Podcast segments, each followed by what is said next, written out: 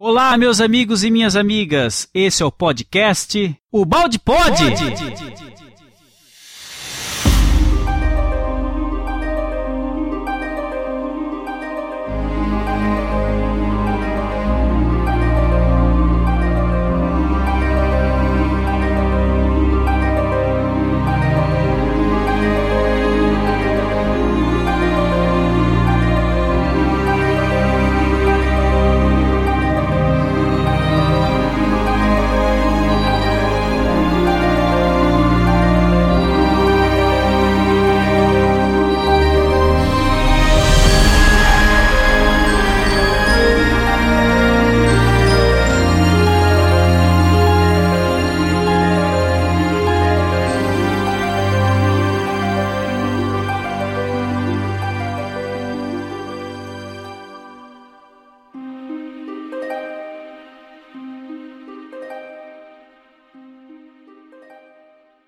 Conteúdo da lei, pelo menos no que pertence às normas que regem a conduta humana, é bem conhecido no mundo. E não nos cabe repeti-lo. Ele já foi sintetizado nos Dez Mandamentos de Moisés, exemplificado no Evangelho, explicado nas religiões e nas morais aceitas pelo homem. Há milênios que o mundo repete estas verdades. A nossa tarefa é, é a de fazer um tratado a mais de moral ou de religião. Não é deles ou de pregações que temos falta, mas da sua aplicação na vida prática.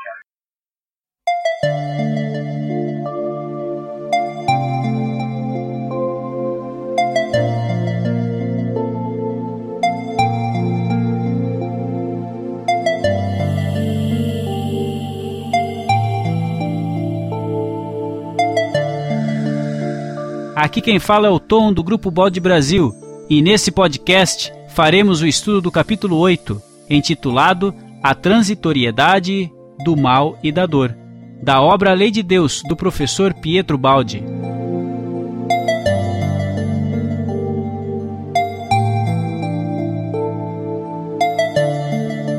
Neste capítulo 8, o professor Ubaldi demonstra quão louco é o método que o mundo usa buscando apoderar-se das coisas com instinto de ambição, desconhecendo que tudo está regido por leis, e que para conquistar e manter determinada posse existem regras. O erro fundamental está no fato de se conceber a vida egoisticamente, e não coletiva ou fraternalmente. Mas mesmo assim, a absoluta vontade da lei busca a evolução do ser, desenvolvendo-o pelos necessários choques e sofrimentos enfrentados na Terra tudo na medida da sensibilidade e inteligência dos indivíduos. E assim vai aperfeiçoando a mecânica da reconstrução do eu. O caminho é duro, mas todo esforço é bem pago. Assim, quando tivermos aprendido a lição do desapego, quanta riqueza poderá chegar? Aprendida a lição da renúncia, quanta abundância!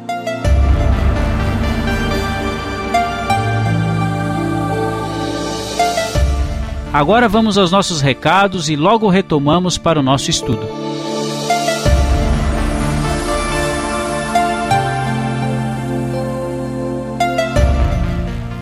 Olá, amigos ouvintes do Balde Pod. Eu sou Afonso Chagas Correia, de Belo Horizonte. Sou parte da família O Balde Brasil e gostaria de convidar vocês que estivessem participando, assistindo conosco todos os episódios do Baldo Pod, para a gente poder cada dia enriquecer o nosso coração e crescer mais e mais no aprendizado. Em tempo oportuno, irei participar de um Balde Pod com todos os amigos, trocando experiências, crescendo, aprendendo com o professor Pietro Balde e a lei de Deus. Grande abraço, paz para todos. O Balde pode.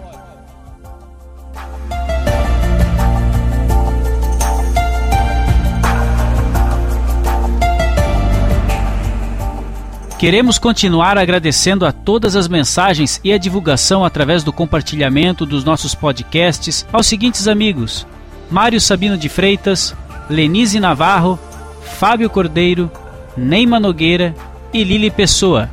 Agradecemos também ao amigo Estevão Crispim, que através do canal da TV Ibis vem divulgando os nossos podcasts.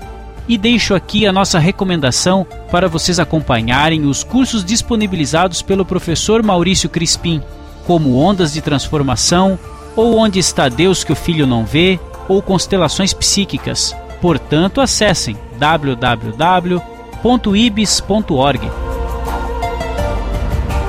Quero agradecer ainda ao amigo Júlio Damasceno, que aceitou o nosso convite e virá gravar conosco um podcast, fazendo uma análise dos primeiros oito capítulos de A Lei de Deus.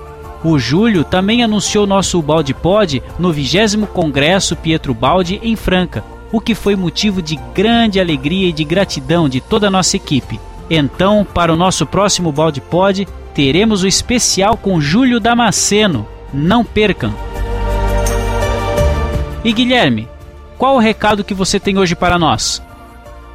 Ô Clairton e amigos ouvintes do o Balde Pod, queria contar para vocês da nossa recepção maravilhosa lá em Franca, que a turma de Franca nos recebeu muito bem no 20 Congresso Pietro Balde, com uma experiência maravilhosa, com palestras fantásticas e um calor humano enorme.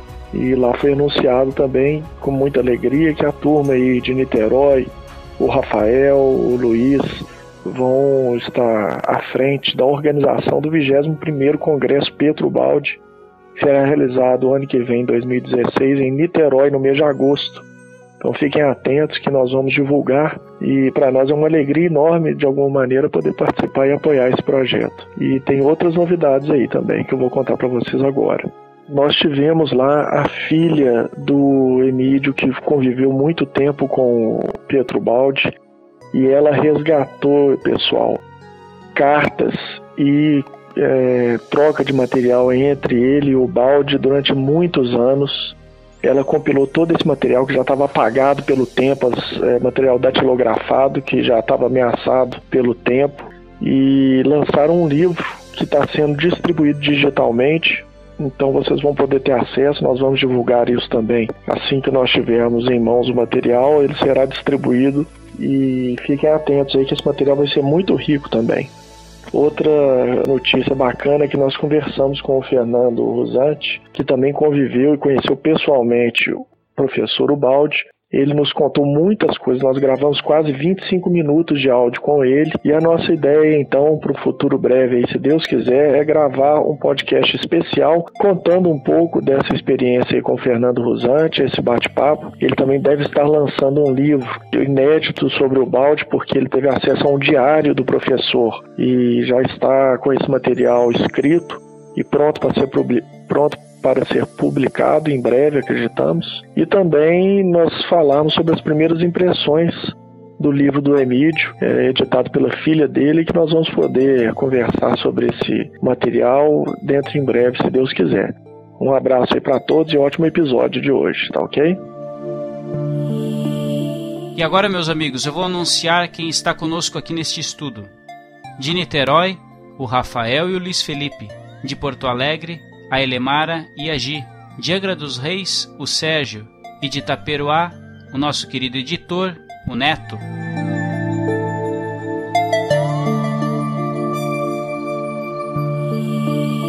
Obrigado por estar nos ouvindo. Um grande abraço e um ótimo episódio a todos vocês.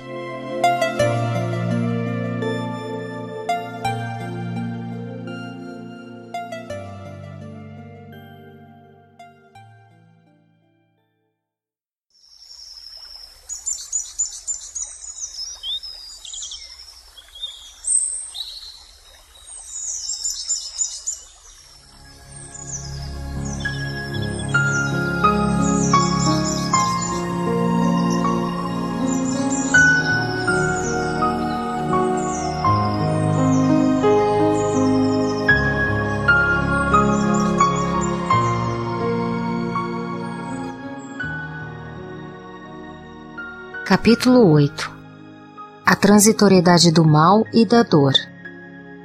Os loucos métodos do mundo e o verdadeiro caminho. Já aprendemos que a finalidade da posse das coisas não é a de gozá-las, mas a de aprender a arte de possuí-las conforme a lei, fazendo delas não uma prisão que nos retém embaixo, mas um meio de experiência para evoluir. Agora podemos compreender quão louco é o método que o mundo usa. Ele corre cegamente atrás das coisas para apoderar-se delas, movido pelo seu instinto de ambição, que julga levá-lo à felicidade. Mas não sabe que tudo está regido por leis, que para conquistar e manter a posse de riquezas e poderes existem regras, e que quem não as segue não pode alcançar esses resultados. Não basta a cobiça de querer possuir tudo. Este é um impulso cego que nos faz cometer erros. É uma estratégia enganadora que nos leva para o ponto oposto ao que desejamos. Como se pode chegar à abundância usando o método da destruição? Na sua insaciabilidade de possuir sempre mais, o homem furta, agride o próximo e, no caso maior das nações, faz as guerras. Quer sempre iludir-se, supondo que assim vai sair vencedor. Mas depois, seja ele formalmente vencedor ou vencido, sai da luta com os ossos quebrados, empobrecido, esgotado. Não foi isso que aconteceu na última guerra mundial? A lógica deste método é a mesma de quem, para construir um prédio, em lugar dos alicerces para sustentá-lo, no terreno que serve de base, colocasse bombas, deixando-as estourar. Que se pode construir com este sistema? De fato, estamos vendo que o mundo com ele consegue realizar. Para edificar, é necessário construir e não destruir. A destruição é o único resultado do desencadeamento da cobiça cega e descontrolada. O erro fundamental está no fato de se conceber a vida egoisticamente e não coletiva ou fraternalmente. É próprio dessa psicologia atrasada, natural dos planos inferiores de vida, o erro que leva o indivíduo a centralizar tudo em si mesmo, apegado ao próprio eu, para o qual desejaria que todo o universo convergisse. Este é o princípio de todos os imperialismos, baseados na força. Mas esse procedimento errado não pode impedir que a vida seja um fenômeno coletivo, em que todos os elementos se misturam numa mesma base comum, dentro das mesmas regras fundamentais. Nesse ambiente, quem julga seja vantajoso fazer somente seus negócios, sem inquietar-se pelo dano alheio, fica automaticamente isolado e não pode viver senão cercado de armas para o ataque e a defesa. E seguindo todos esses métodos, a Terra se transforma num campo de guerra para todos, no qual o único trabalho que se faz é o de destruir tudo. Isso realmente é o que está acontecendo em nosso mundo. E o que fazem as nações em grande escala, os indivíduos o fazem em pequena. Todos se estão agredindo e defendendo, cada um julgando alcançar sua vantagem. O resultado é um atrito, uma luta, uma destruição geral. Cada um semeia bombas no campo do vizinho mas também ao seu próprio campo chegam os estilhaços quando elas estouram. Na vida não se pode isolar o dano de ninguém. O dano dos outros acaba mais cedo ou mais tarde, sendo nosso também. Quem desconhece esse fato, depois terá de aceitar suas consequências. Aqui poderia surgir uma pergunta: Como pode a sabedoria da lei permitir que aconteça tudo isso?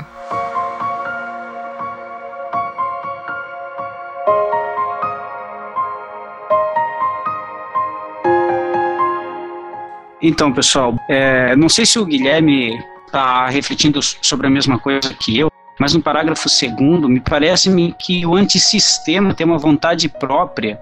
E eu, nas minhas leituras do livro Cristo, que é o último livro do professor, eu também senti isso. Parece que o antissistema é um organismo, e para o amigo ouvinte que está nos ouvindo aí, né?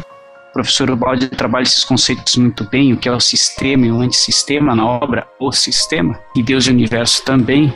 É, mas parece-me que, né, Guilherme, o antissistema ele tem vida própria e mais à frente vai falar mais profundamente E será que esse capitalismo, esse capitalismo selvagem se encaixa e tem relação alguma? Você também é, reparou alguma coisa nesse segundo e no terceiro parágrafo, hein, Guilherme?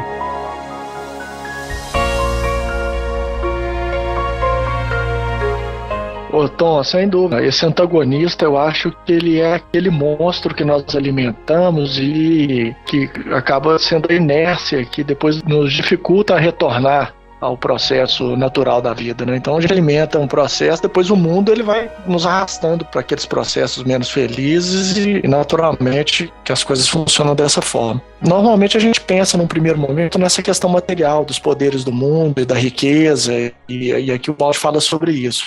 Só que eu acho que isso também pode ser estendido para a parte de relacionamento, sabe, Tom? E tornaria o texto até mais, ainda mais profundo. Porque a gente quer ter posse também sobre os relacionamentos, a gente tem apego sobre os relacionamentos. E isso é um motivo de muito sofrimento para as pessoas no relacionamento com pais, com filhos, com cônjuges. Né? A dificuldade de desapegar-se. Naturalmente que se a gente traduzir esses três primeiros parágrafos pensando nos relacionamentos, casa perfeitamente também a gente vai entender que tem que mudar a conduta, tem que mudar a forma de pensar e amadurecer. Correto. O Luiz, de Niterói, também está aqui com a gente, gostaria de falar alguma coisa. Como a gente lê nesses três capítulos, a gente percebe o quanto é cansativo a luta do dia a dia de nós seres humanos encarnados nesse planeta, né? A gente vê que o egoísmo, essa chave universal, faz com que, além dessa inércia que o Guilherme comentou, a gente olhe para dentro de si mesmo e busque coisas só para gente, querendo, às vezes, até no, no campo espiritual, né? A gente vê isso no meio que a gente convive, querer tudo só para si, né, material e espiritualmente. E, e, isso a pessoa não vai chegar a lugar nenhum. Né? Ela vai achar que está indo, mas na verdade ela está, às vezes, até regredindo em, em certos aspectos. E uma outra questão interessante é quando ele fala essa questão de como a lei permite essas coisas, né? E até outro dia surgiu uma pergunta interessante de um amigo se ele deveria ou não lutar pelas causas sociais, já que ele lendo a lei de Deus, ele viu que tem uma lei que encaminha tudo e se ele deveria lutar ou não. Então acho que é interessante para os ouvintes, né, que sim, a gente deve lutar pelos nossos ideais, né, mesmo sofrendo, né, mas lutar, porque a gente sabe que desde que sejam honestos, né, esses ideais, é, de acordo com a lei, e que um dia a gente vai chegar lá, no fim dessa história, né, sabendo que a lei vai vencer, mas a gente pode adiantar talvez esse processo porque o bem ele é ativo, né? Ele luta, mas uma luta honesta, uma luta evangélica, vamos dizer assim, né? Bacana, Luiz, é exatamente isso aí. Nós podemos adiantar o processo, sim. Muito bacana isso aí. O bem é ativo. A gente está percebendo isso aí cada vez mais forte aí. Muito bom, muito bem lembrado, Luiz. Gostei bastante. Vamos prosseguir.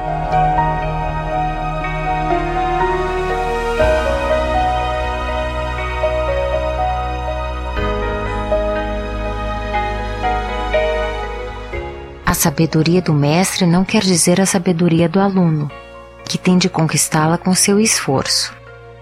O homem tem ainda de aprender muitas coisas. O trabalho que lhe cabe fazer na sua atual fase de evolução e nível de vida é exatamente o de experimentar sofrimentos e dificuldades, até que aprenda a viver em harmonia com o bem. Ninguém é culpado por estar atrasado no caminho da evolução, mas cada um sofre o dano de não ser obediente à lei. Só tem direito a desfrutar vantagens quem subiu a planos de existência superiores. Fato positivo de absoluta vontade da lei é a evolução do ser. O desenvolvimento da inteligência para orientar-se no caminho da vida é um dos trabalhos mais importantes para atingir esse escopo. Ora, no baixo nível em que se encontra o homem, para desenvolver a inteligência, são necessários os choques e os sofrimentos enfrentados por ele na Terra, como consequência da sua ignorância. É necessária a destruição, a dor, a guerra, a insegurança de tudo. É necessária essa luta que, com prejuízo da própria vida, tem de ser vencida, custe o que custar. Golpes mais leves não seriam percebidos. E a lei proporciona suas provas na medida da sensibilidade dos indivíduos e dá as suas aulas de acordo com a inteligência dos alunos. Pela mesma razão, os selvagens vivem no ambiente selvagem e as feras no mundo feito de ferocidade. Mas todos estão cumprindo o mesmo trabalho de desenvolver a sua inteligência, cada um no seu nível, na forma adaptada ao conhecimento que já possui. É assim que, através das mais duras experiências, o ser vai ascendendo, e à medida que sobe, essas tomam-se mais leves. Isso porque, aumentando a sensibilidade e a inteligência, as experiências mais dolorosas não teriam sentido na lógica da lei, pois seriam contraproducentes, esmagando em vez de educar. E já dissemos, a lei é sempre boa e construtiva. Assim, o homem, experimentando os dolorosos efeitos dos seus erros, vai aprendendo a não os cometer mais e vai desse modo construindo a sua sabedoria. E quando a tiver já construída, não cometerá mais erros. A planta amada sofrimento não poderá mais nascer, porque não foi semeada.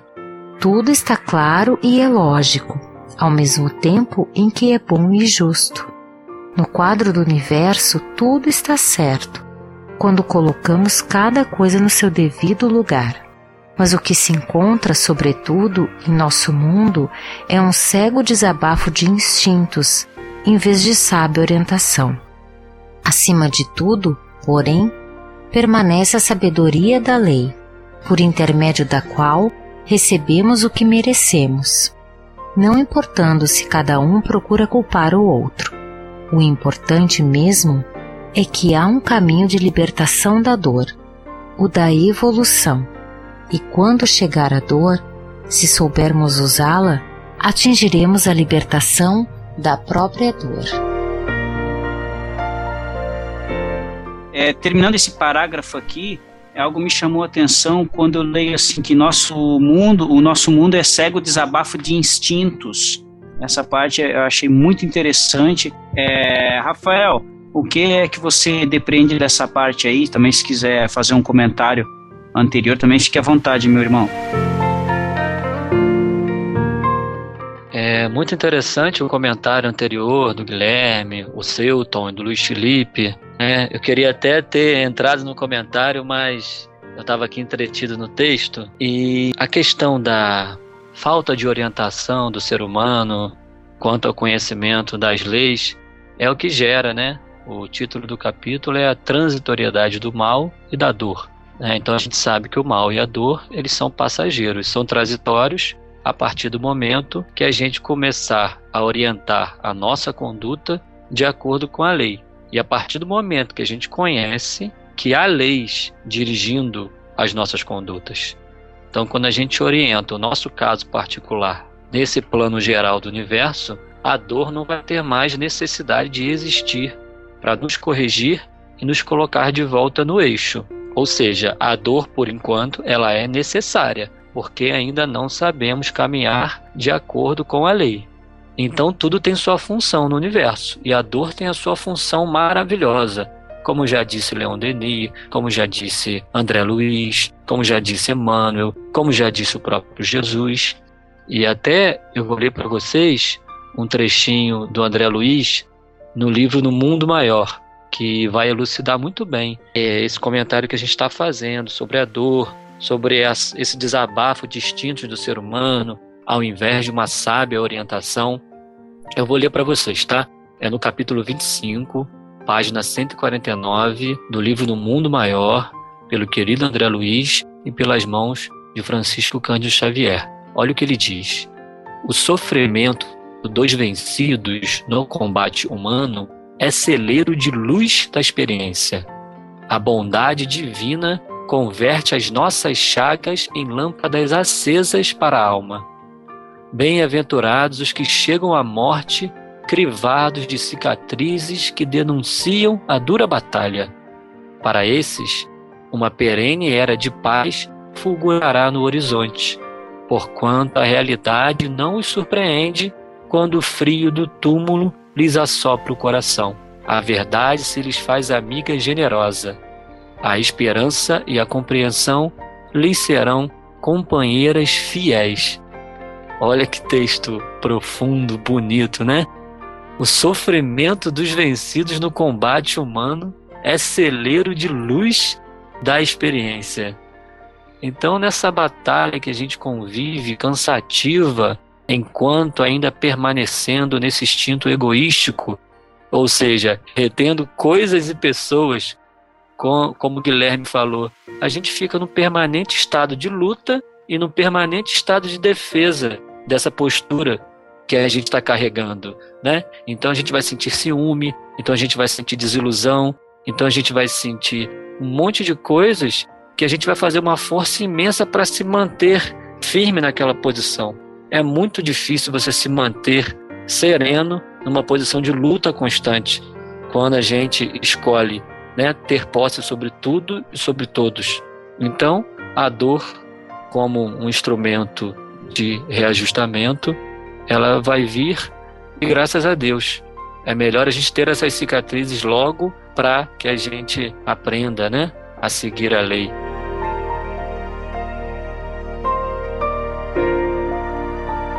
Ô Rafa, vou falar aí com o pessoal, você que está ouvindo agora, viu? Saiba que as ostras, as pérolas, só são feitas se a ostra é machucada. Então a gente tem que aprender de fato a construir, constituir pérolas em volta das nossas dores, né? Que são pequenos grãos de areia em vista daquilo que nós podemos construir se a utilizarmos da maneira correta. A dor do parto também. Olha como é bonito, né? Há uma dor ali, né? mas uma dor que logo em seguida uma felicidade imensa por gerar uma vida. Então a dor ela vem lapidando realmente, né, o ser humano. Acho que a gente deveria modificar o nosso olhar em relação à dor. Se o Cristo passou por tantas dificuldades, a gente não pode querer facilidades. Né? E a dor tem a sua função. Né? A função da dor no nosso universo, no nosso nível evolutivo, ela é de suma importância.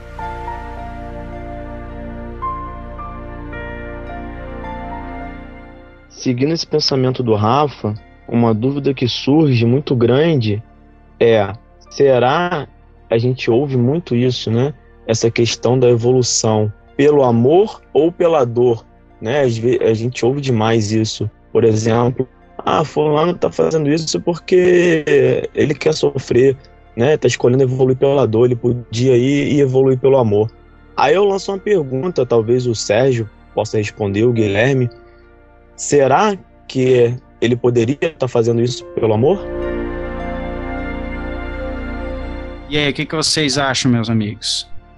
Eu vejo assim, ó. A mestra amiga, ela vem, bate a nossa porta, é, e felizes são aqueles que conseguem re retirar desse momento da nossa vida, que é um momento muito curto, um aprendizado e tá deixando que essa sujeirinha nesse, dentro do nosso copo saia para fora. Eu acho que muitos poucos são aqueles que se movimentam na lei através da, da chegada do amor. Aqueles que já estão nessa onda vibratória, eu acho que tempos atrás também se movimentaram devido à ação da mestra amiga. O que que você acha disso que eu falei, Sérgio? Bem, meus amigos, eu não tenho dúvida nenhuma, a dor é uma das expressões do amor, sem dúvida nenhuma. Né? Ela está baseada na lei do amor. Porque se nós não, não tivéssemos essa amiga, como você mesmo disse, Tom, a nos chamar a atenção, como nós conseguiríamos nos corrigir? Então, é uma coisa que eu sempre converso muito quando eu estou fazendo algum atendimento, né? E é um exemplo que eu dou para as pessoas que eu faço atendimento no meu consultório, é que muitas vezes elas reclamam da dor, né? Mas eu digo, olha, a dor, mesmo essa dor física que nós temos, é um sinal de alerta. Se você está sentindo a dor, você precisa descobrir o que é está vendo com você, o que é está errado, para poder corrigir. Então, o nosso sofrimento também está relacionado com isso. Imagine se eu tenho o meu braço no fogo e eu não sinto dor. O meu braço queimaria todo. Né? E eu perderia o meu, o meu, membro. Então aquela dor ali me chama a atenção para eu retirar o braço do fogo. E aí eu consegui, consigo me cuidar. E eu, eu vejo a lei de Deus agindo assim. Quando nós estamos revoltados contra a lei de Deus, nós caímos nesse sofrimento, mas esse sofrimento serve para a gente despertar e se ajustar a essa lei. Né? Ele serve para como um alerta, para chamar a nossa atenção. Então, é uma maneira de nos, nos reconduzir ao que é o correto. Então, a gente não pode, eu acredito também, como o Luiz Felipe falou, né, o próprio Rafael falou, a gente tem que mudar a nossa visão sobre, sobre a dor. Né? Nós temos que observar isso e tentar entender por que, que eu estou sentindo isso, onde foi que eu semeei que estou colhendo dessa forma, o que é que eu posso mudar para agora eu semear coisas melhores. Então, é assim que a gente vai despertando e vai evoluindo, como o nosso querido professor Balde nos coloca. A própria dor vai aniquilando a dor. Então, se você quer parar de sentir dor, você vai parar de semear coisas difíceis e vai passar a semear harmonia, vai passar a semear é, um fruto melhor. Tá certo, amigos?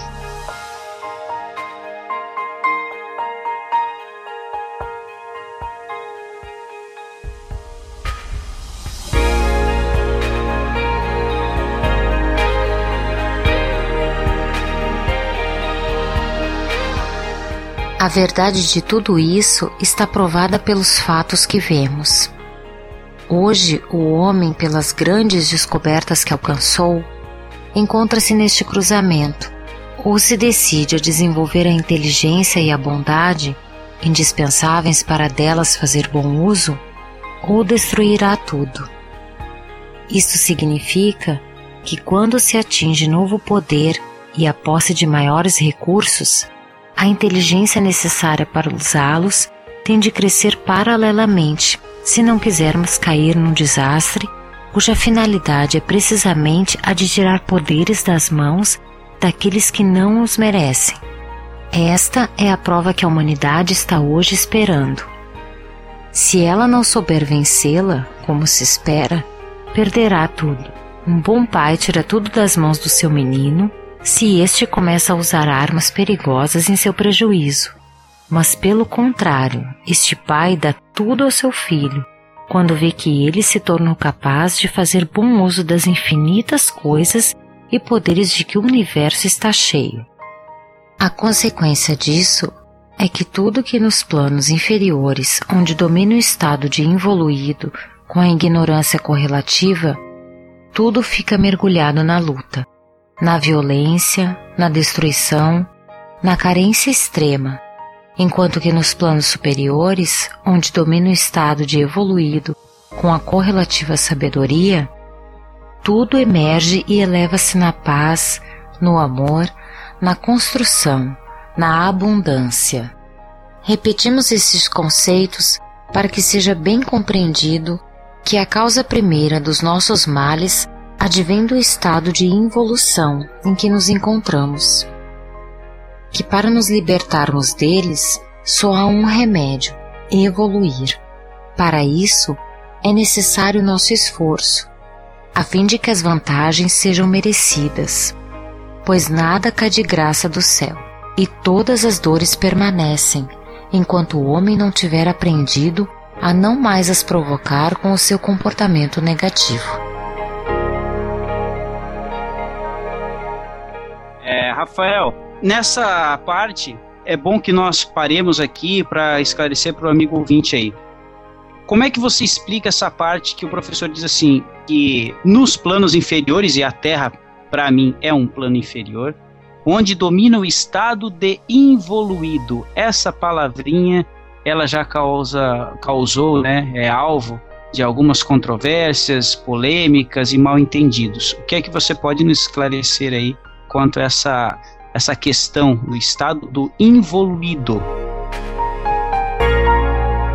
Então, essa palavra, ela assusta, né? Assim, sobretudo a, a, aos espíritas, né? Muitos de nós aqui, que somos espíritas, por dogmatizar muito os conceitos que aprendemos com a amada doutrina espírita, né? Mas a involução com o balde não significa especificamente um retrocesso, uma degeneração do que se ganhou. Não é bem por aí. A involução com o balde é mais ou menos uma contração, é um passo atrás para que o ser, aprendendo com a experiência, ele consiga dar um passo maior à frente. Um exemplo para entender isso é quando ele fala que a trajetória típica dos movimentos fenomênicos do universo se dá num formato espiral. É um movimento de subida e descida, de um abrir e de um fechar-se. É uma respiração. Ou seja, uma hora eu avanço, outra hora eu retorno. Uma hora eu avanço, outra hora eu retorno. Por exemplo, um ciclista para subir uma ladeira, como é que ele faz? Ele sobe em linha reta? Não, ele faz curvas. Ele dá aquela subida, depois ele dá uma caída para pegar impulso e sobe. Da mesma forma, um urubu, uma ave, quando ela para atingir os altiplanos, o que, que ela faz? Ela sobe, depois ela desce, pega aquele impulso e sobe de novo. E assim ela vai fazendo. Então, a dor se justifica também nesse sentido, né? No sentido de que eu vou dar um passo à frente, mas eu vou ter que dar um passo atrás para assimilar esse conhecimento, essa experiência, para depois dar dois passos à frente. Então, nesse processo, que se ocorre aqui no antissistema, nesse universo físico que a gente vive, há esses retornos necessários à assimilação do aprendizado e do conhecimento. E involução pode ser entendida também num estado primitivo de, de habitação, de universo que a gente vive, do planeta Terra, vamos supor, com Kardec na categoria dos mundos habitados, a gente sabe que a gente passou no mundo de primitivo para o mundo de provas e expiações que ainda é a segunda escala no progresso. Então é um mundo ainda né, atrasado, involuído. Questão de palavras. A gente não precisa né, causar entrechoques entre palavras, mas não, é mais, é mais uma palavra com uma explicação muito lógica, sobretudo com a questão da dor e no mal do mundo. Que a gente sabe que a gente não consegue caminhar perfeitamente em linha reta. Tem sempre esse movimento de dar um retorno atrás, passar por uma experiência para depois dar um passo maior à frente, mais fortalecido. Obrigado, Rafael. Vamos prosseguir. E o amigo ouvinte, aos poucos que ele vai lendo outras obras do professor Baldi, esses conceitos vão ficar bem mais esclarecidos aí. só quis fazer esse break aqui para chamar a atenção quanto a essa parte que eu acho que é muito interessante a gente começar a ler paralelamente aí a obra Lei de Deus, outros livros do professor que vai aprofundar melhor esses conceitos aí muito interessantes. Ô Tom, só para dar mais dois exemplos para a gente entender um pouquinho, bem rapidinho. Você imagina um exílio planetário na transição planetária, né? Um grupo de espíritos que habita uma esfera superior, ele é exilado daquele lugar para habitar uma esfera inferior temporariamente. Olha como isso é uma involução. Ou seja, outro exemplo, a ovoidização. A gente sabe que é também uma perda da característica do contorno ominal dos nossos corpos espirituais. O ser atinge uma forma ovoidal, uma forma de ovo. Né? Ele entra no monoideísmo, numa monoideia de ódio ou outras qualidades inferiores, que ele também perde a sua forma. Então ele também involui nesse sentido, né? De dar um passo atrás para depois poder retornar à sua forma original pela experiência. São dois exemplos também que elucidam essa palavra involução nas obras de Pietro Baldi. Sim, Rafael, elucida muito bem para o espírita, mas eu vou ser audacioso agora. Nós vamos conseguir explicar a evolução também para quem não conhece a esses conceitos da doutrina espírita. É possível Sim. verificar isso aí, constatar isso aí numa mesma jornada, com certeza. numa mesma jornada existencial. Esse é o desafio. Tá, e eu peço que, que o ouvinte amigo, né, ele busque por si só na obra, né? Porque nós somos aqui, eu falo de mim, sou amador, estou aqui como aprendiz e não tem nenhuma possibilidade aqui de trazer explicações profundas sobre isso, né? Eu posso estar falando um monte de bobagem aqui, Por isso que eu peço que o amigo ouvinte ele vá na obra buscar, porque os conceitos estão lá explicados de forma lógica, racional, de forma brilhante, com riqueza de detalhes. E muitas vezes, quando eu venho aqui dar uma explicação, eu dou uma explicação muito distante do que está na obra. Então peço que o amigo vá lá buscar, perdoe se eu falar aqui algumas bobagens, mas se eu acertar também, que valha para alguém, né, como experiência. Bacana, obrigado, Rafael. Tá tranquilo, vamos lá.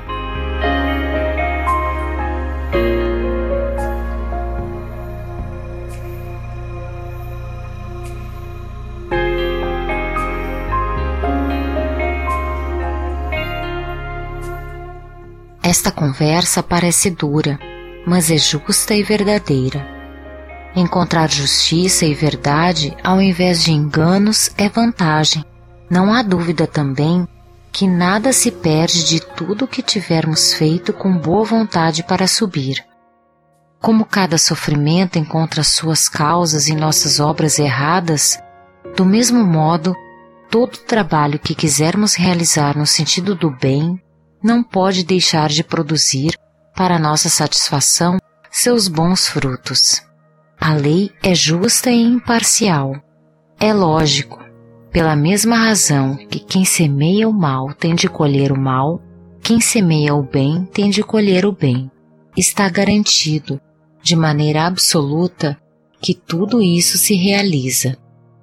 Tudo fica através de uma técnica sutil de vibrações gravados nas correntes dinâmicas que fazem parte da lei, que, como já dissemos, é também vontade e ação. E tudo poderá ser sempre corrigido por novos impulsos, mas nunca poderá ser anulado. Ali está escrita a nossa história de milênios, tendo cada um o seu registro que não se mistura com os de outros.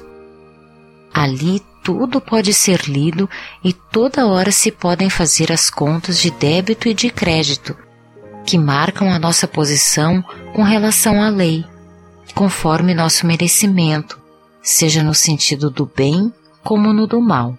Tudo na lei é profundamente honesto, sem possibilidade de escapatórias ou burla. Também o mínimo esforço que quisermos realizar receberá a sua proporcionada recompensa.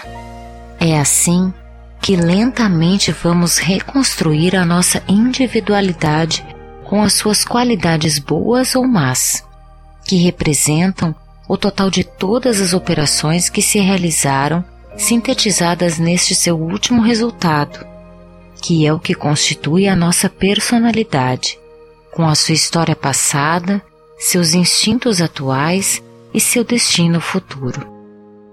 Assim, a lei funciona com absoluta honestidade e respeito pela liberdade do ser, qual máquina perfeita. Observando-nos a nós mesmos, podemos ler a história do nosso passado. Quem tiver olhos abertos para ler dentro de si, porque se acostumou ao autocontrole e à introspecção, pode, olhando para o fruto, reconstruir a estrutura da árvore das raízes. Isto quer dizer que, olhando para os seus instintos e qualidades atuais, pode reconstruir as séries de pensamentos e atos que, longamente repetidos, se tomaram hábitos para constituir o que é hoje a sua personalidade. Existe, pois, um meio pelo qual é possível, de maneira lógica e positiva, reconstruir nossa história passada e se em nossa vida atual chega o sofrimento, isto, na lógica da lei, tem de possuir um significado e um objetivo. O significado é que esta dor tem como origem as más qualidades por nós adquiridas, e o seu objetivo é dado pela sua própria função, corrigir os nossos defeitos. O amigo Sérgio de Angra, alguma coisa lhe chamou a atenção nestas, nestes três últimos parágrafos aí, meu amigo?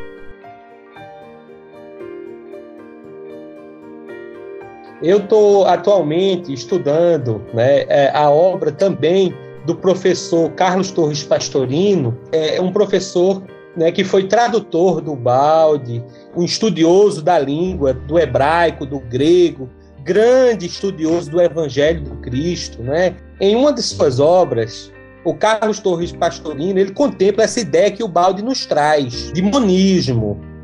Vou entrar um pouquinho nesse assunto, porque eu acho interessante para a gente entender por que, que o balde está falando de individualidade e de personalidade. Então, é, o que é que o Torres Pastorino nos diz? Ele nos diz, em Sabedoria do Evangelho, no primeiro volume, quando ele vai fazer o comentário né, do primeiro é, capítulo do Evangelho de João, né, que, que, que João nos, nos, traz aquela informação, né, que, que, o Verbo se tornou carne e tudo aquilo. Né? Então, fazendo essa análise, né, o, o, o, o Pastorino nos mostra, né, através da análise gramatical, que a ideia de Ubaldi, que no princípio né, havia Deus, a causa primária de todas as coisas, é a essência de tudo, né? é como a gente pode dizer, é o amor, ele tinha em si o poder criador. Então, ele lança desse poder criador, a lei de Deus, ele exterioriza esse poder criador, e a partir dessa criação, né, o verbo divino se manifesta, cria o pensamento de Deus, as suas leis, né? E esse verbo ele cria os filhos, que são os cristos. Né? Então, Pastorino nos, nos mostra essa visão do monismo. Né? Então, nós temos o, a essência de tudo, né, traduzida em seu pensamento criador, o verbo, o pai, quer dizer, a essência que é o amor, ele é transformada no, no, em suas leis, em seu pensamento, que seria o pai, que é o amante, aquele que ama, e ele cria os filhos, que são o amado, né? Os filhos seriam o amado, os cristos. Mas daí, onde é que vai dar tudo isso? Né? Se está tudo tão maravilhoso, o que é que ocorre? A gente só pode entender essa ideia se a gente também compreender a ideia de queda. Por que, que o nosso mundo, já que nós somos os filhos de Deus, nós temos tanto sofrimento? Quer dizer, alguns filhos, a gente entende, né? Estudando o professor Balde, eles não aceitaram bem esse, esse amor de Deus, essa dádiva de Deus. Então caíram. Né? Ele, houve uma, uma contração. E daí surgiu as personalidades. Quer dizer, aquela individualidade, que era aquele Cristo, que cada um de nós temos dentro de nós, né, foi contraído e daí passou a um mundo material, um mundo de sofrimento, de lutas, onde nós vamos depurando até esse Cristo interno ser liberado. Essa luz que cada um dos filhos de Deus tem dentro de si vai sendo lapidado.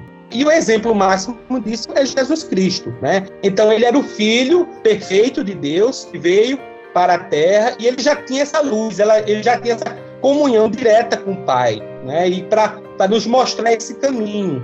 Então, era isso, né? Estudando o professor Pastorino, a gente entende também essas ideias que o professor Baldi traz sobre a lei, sobre o pensamento divino, esse amor, porque o Pai, ele nos ama, e nós como filhos, nós somos amados por ele, mas precisamos voltar para ele. Alguns, infelizmente, caíram, se contraíram e precisa ser lapidado. E a dor é justamente essa amiga que faz essa limpeza.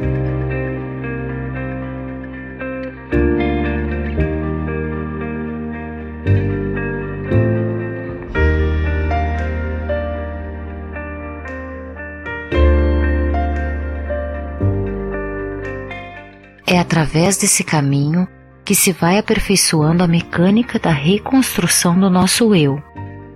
O caminho é duro, mas todo esforço é bem pago. O patrão que tudo dirige é honesto. Ele exige conforme sua justiça. A lei é dura, mas nela não há lugar para enganos. Assim, se é triste olhar para nosso feio passado e observar nosso presente infeliz, podemos com alegria olhar também para o nosso futuro. Já sabemos, e sem sombra de dúvida, que a evolução nos leva das trevas para a luz. Então, se no nosso passado houve trevas, no nosso futuro haverá luz. A evolução é uma corrente que nos impulsiona para essa luz. Basta só paciência para esperar que venham tempos melhores, bem como boa vontade e obediência à lei, para que eles amadureçam em benefício nosso. Assim, quando tivermos aprendido a lição do desapego, quanta riqueza poderá chegar. Aprendida a lição da renúncia, quanta abundância. Aprendida a lição da humildade, quanto poder. Quando tivermos adquirido a virtude da paciência no sofrimento, quanta felicidade! Quando tivermos adquirido a virtude da bondade, quanto amor poderemos receber! E finalmente, depois de ter conseguido tanto, quanto repouso! Não estamos fantasiando coisas absurdas. Temos visto como tudo isso está escrito na lógica da lei de Deus. Este é também o significado do Sermão da Montanha. Estas são as verdades que Cristo nos ensinou. Meus amigos, nessa parte realmente não tem como não fazer uma paradinha aqui. É, Guilherme, Rafael, por gentileza, me auxiliem, porque quando o professor cita o Sermão da Montanha, algo que realmente emociona demais o professor Ubaldi ele faz várias, várias chamadas de atenção aqui, né? Então eu pediria por gentileza que vocês comentassem esse último parágrafo aí, começando pelo Guilherme. Ah, ô Clairton, eu, eu vou resumir uh, meu comentário nesse trecho aqui. Há duas passagens do Evangelho que eu acho que tem que ser chamadas no primeiro, é, na primeira parte desse capítulo. É o Vinde a mim, todos vós que estáis aflitos, e eu vos aliviarei. Mateus capítulo 11, do versículo 28 ao 30. É, e na sequência, um outro, uma outra passagem do Evangelho que eu acho é, fundamental é aquela em que Jesus fala: Pois a quem tem, mais se lhe dará, e a quem não tem, até o que tem lhe será tirado. Mateus capítulo 3, versículo 12. Então, a, a, as boas ações, aquela ideia de construir pérolas a partir né, de pequenas dores, ela é exatamente isso. Nós tomamos essa iniciativa, Deus vai acrescentar muito a nossa capacidade de reação, a nossa melhoria e tudo aquilo que o Sérgio falou, de nós retornarmos através de atitudes né, dessa queda e dessa contração. Veja só, Rafael e Guilherme, o que o professor faz. Humildade, ele transmuta em poder. Paciência, ele transmuta em felicidade. E bondade, ele transmuta em amor recebido. Rafael, o que você pode falar aí nesse sentido para nós? Não, fantástico, né? Fantástico. E o balde ele tem essa característica de fazer esses paralelos, essas oposições de palavras que facilita muito a nossa compreensão. Ou seja, ele não fala só do lado negativo, mas fala que aprendendo a gente vai conquistar o lado positivo. Isso é muito interessante, o leitor vai poder observar isso em toda a obra dele. Ele fez isso nesse capítulo. E isso é lógico, a gente sente isso mais do que compreende. Que sem cobiça a gente vai chegar na abundância. É um fato que a gente sente dentro de nós, no nosso espírito. E ele chega no final disso e comenta as verdades do Sermão da Montanha. E o Sérgio, ele fez uma síntese aí muito interessante da queda espiritual, da criação, e a gente falando de dor, a gente consegue compreender por que, que a dor está ocorrendo em nós. E uma questão mais técnica aqui, quando Jesus fala bem-aventurados, humildes de espírito, porque deles é o reino dos céus, bem-aventurados que choram, a palavra bem-aventurados em hebraico, ela significa avante. Ela vem do termo ashrei, tá? que é a raiz achar, né? Essa raiz achar, essa palavra rei, ela aparece aí dezenas de vezes na Bíblia. E ela significa a marcha, o avançar, para avante, ou seja, uma estrada que nos leva a Deus, ou seja, saímos de algum momento dessa estrada. E agora, avante, vá para Deus, retorne à estrada para Deus. Esse é o termo, rei. Então é bem interessante, a gente compreende por aí, pelas próprias palavras do mestre, que a gente está nessa estrada de retorno e, sendo necessário, essa fase dolorida que a gente vem sentindo.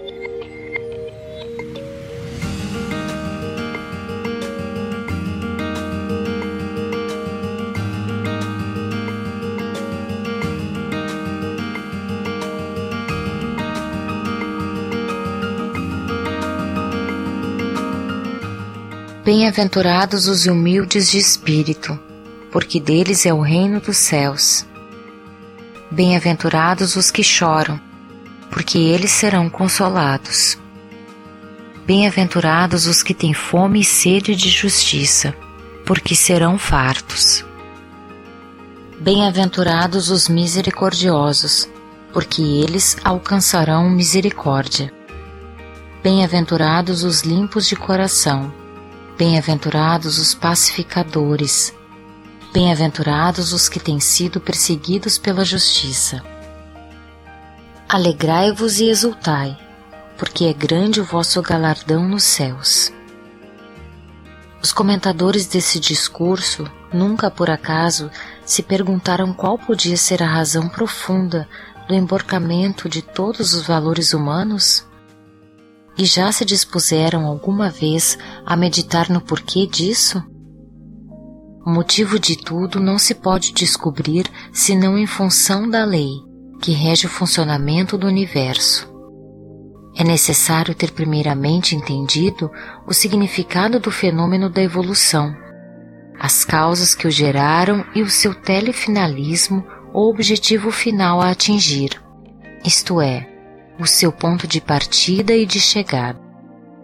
Então se pode compreender como aqui estamos explicando que o mal e a dor, na perfeição da obra de Deus, são defeitos que não podem ser admitidos senão como imperfeição relativa e transitória, como qualidades passageiras próprias da criatura, ao longo do caminho de sua evolução. Isto quer dizer que o mal e a dor existem só para ser corrigidos, transformados em bem e felicidade. Eis que a tristeza de verificar tantas coisas horríveis no presente sucede à alegria de saber que, se quisermos, podemos realizar no futuro muitas coisas maravilhosas. Eis ainda que ao pessimismo de quem fica vendo só o caso particular do momento, sucede o otimismo de quem alcança e abrange, numa visão de conjunto, o processo todo da evolução da vida até sua última etapa. Seria um absurdo blasfemo admitir que fosse permitido ao mal e à dor manchar, de forma definitiva, a obra de Deus, vencendo sua infinita sabedoria e bondade.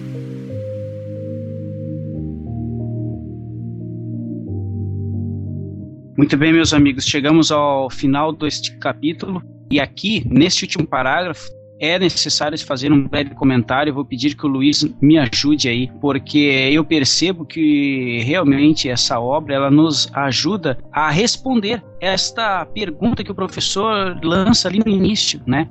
Por que é que até hoje é, não se perguntaram qual a razão profunda deste emborcamento. Ele faz justamente esse, esse link lá com a, as bem-aventuranças, né? E o professor nos ajuda demais e de maneira otimista, vejam só, de maneira otimista, que nós alcancemos um entendimento melhor como e por que é que aconteceu esse emborcamento dos valores humanos. O que, que você acha disso aí, Luiz?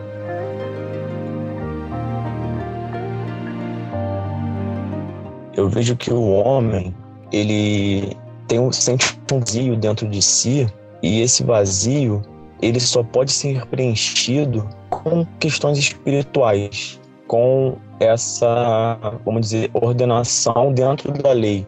E o homem desconhecendo, por isso a importância lá do primeiro capítulo de existem leis, existem leis, existem leis morais que regem os nossos destinos espirituais, é muito importante.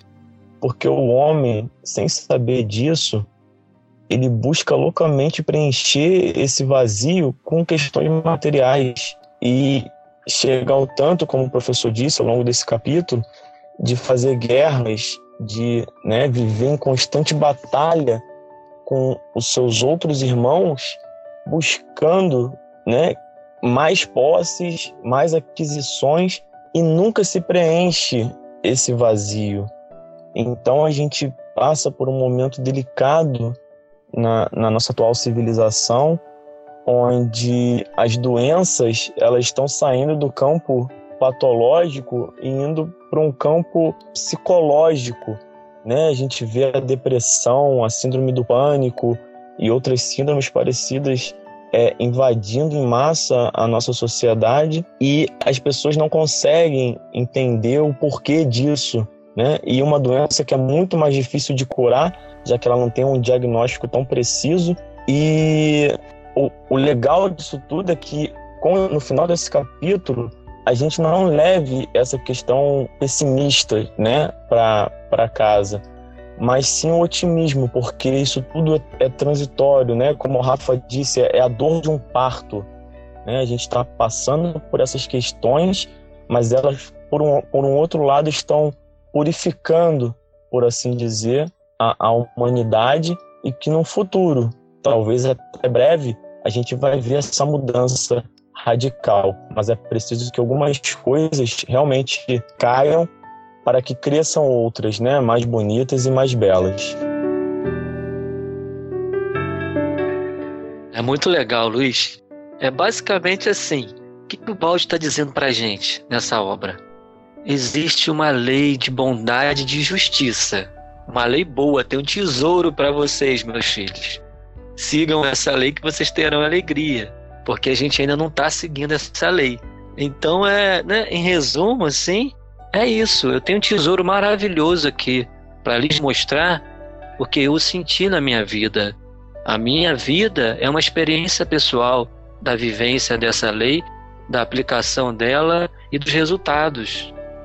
Então eu estou escrevendo para vocês a experiência da minha vida para que vocês né, observando, aprendendo da forma que eu aprendi, também a sigam.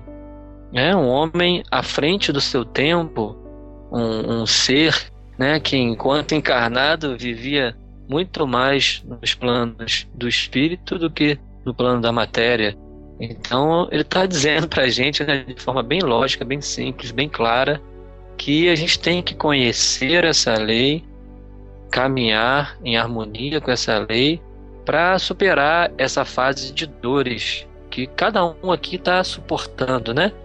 Claro que isso não é fácil. Claro que isso é, um, é uma caminhada, é um vir a ser, é uma transformação diária, mas que compreendendo agora a lei, igual a forma que a gente está compreendendo agora, as coisas vão se tornar mais fáceis, menos dolorosas. A compreensão da dor se fará mais dilatada em nós. Obrigado aí, galera. É sempre um aprendizado imenso estudar com vocês aqui.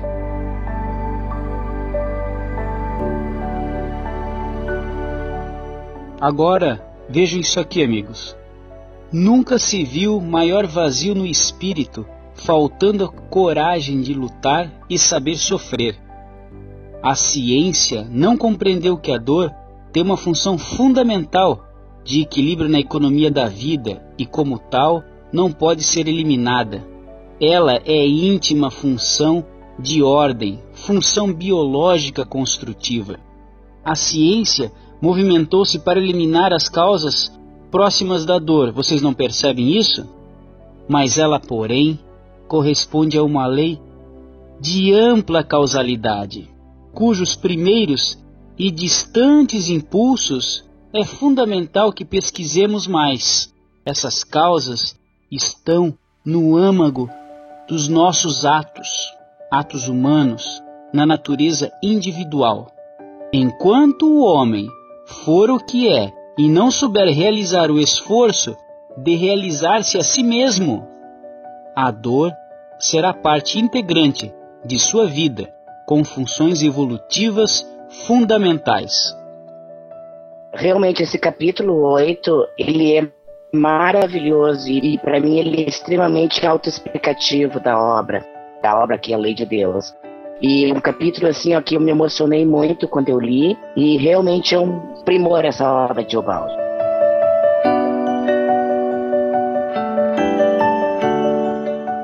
Meus amigos, sabe o que, que acontece quando a gente vence a dor? Quando a dor vira amor, acontece isso aqui. Levanta-te, ó alma, tua dor está vencida. Morta entre as coisas mortas está tua dor, lá embaixo, inútil instrumento jogado fora, lá embaixo, na margem deserta de um caminho triste. No infinito, o universo canta: Levanta-te, tua dor está vencida. Todas as coisas transformaram-se diante do olhar de Deus. O canto em tal profundidade de doçura que a alma se desorienta. Pela alegria da mente, caem os véus do mistério. Pela alegria do coração, caem as barreiras do amor. Abre-se o universo. Uma vibração onipresente de amor transporta o espírito fora de si, de visão em visão, de felicidade em felicidade. Ele não luta mais, abandona-se, esquece-se em Deus. As forças da vida o sustentam e o arrastam, lançam-no para o alto, onde está um novo equilíbrio. Decepadas as cadeias, ela está verdadeiramente livre e pode subir. O passado persegue e é necessário percorrer até o fundo os caminhos do bem, tanto quanto para os maus é preciso que se afoguem até o fundo nos caminhos do mal. Então, o ser não pertence mais à terra de dor, emerge cada vez mais na luta do Cristo e aí se aniquila no incêndio de amor. Capítulo 81 A função da dor, palavras de sua voz em a grande síntese. Meus amigos, estamos chegando no final desse podcast, nosso Balde Pod. Muito obrigado por estarem conosco aí no nosso podcast. É uma alegria grande poder estar compartilhando com vocês ensinamentos do nosso querido professor Pietro Baldi. E até o próximo, capítulo 9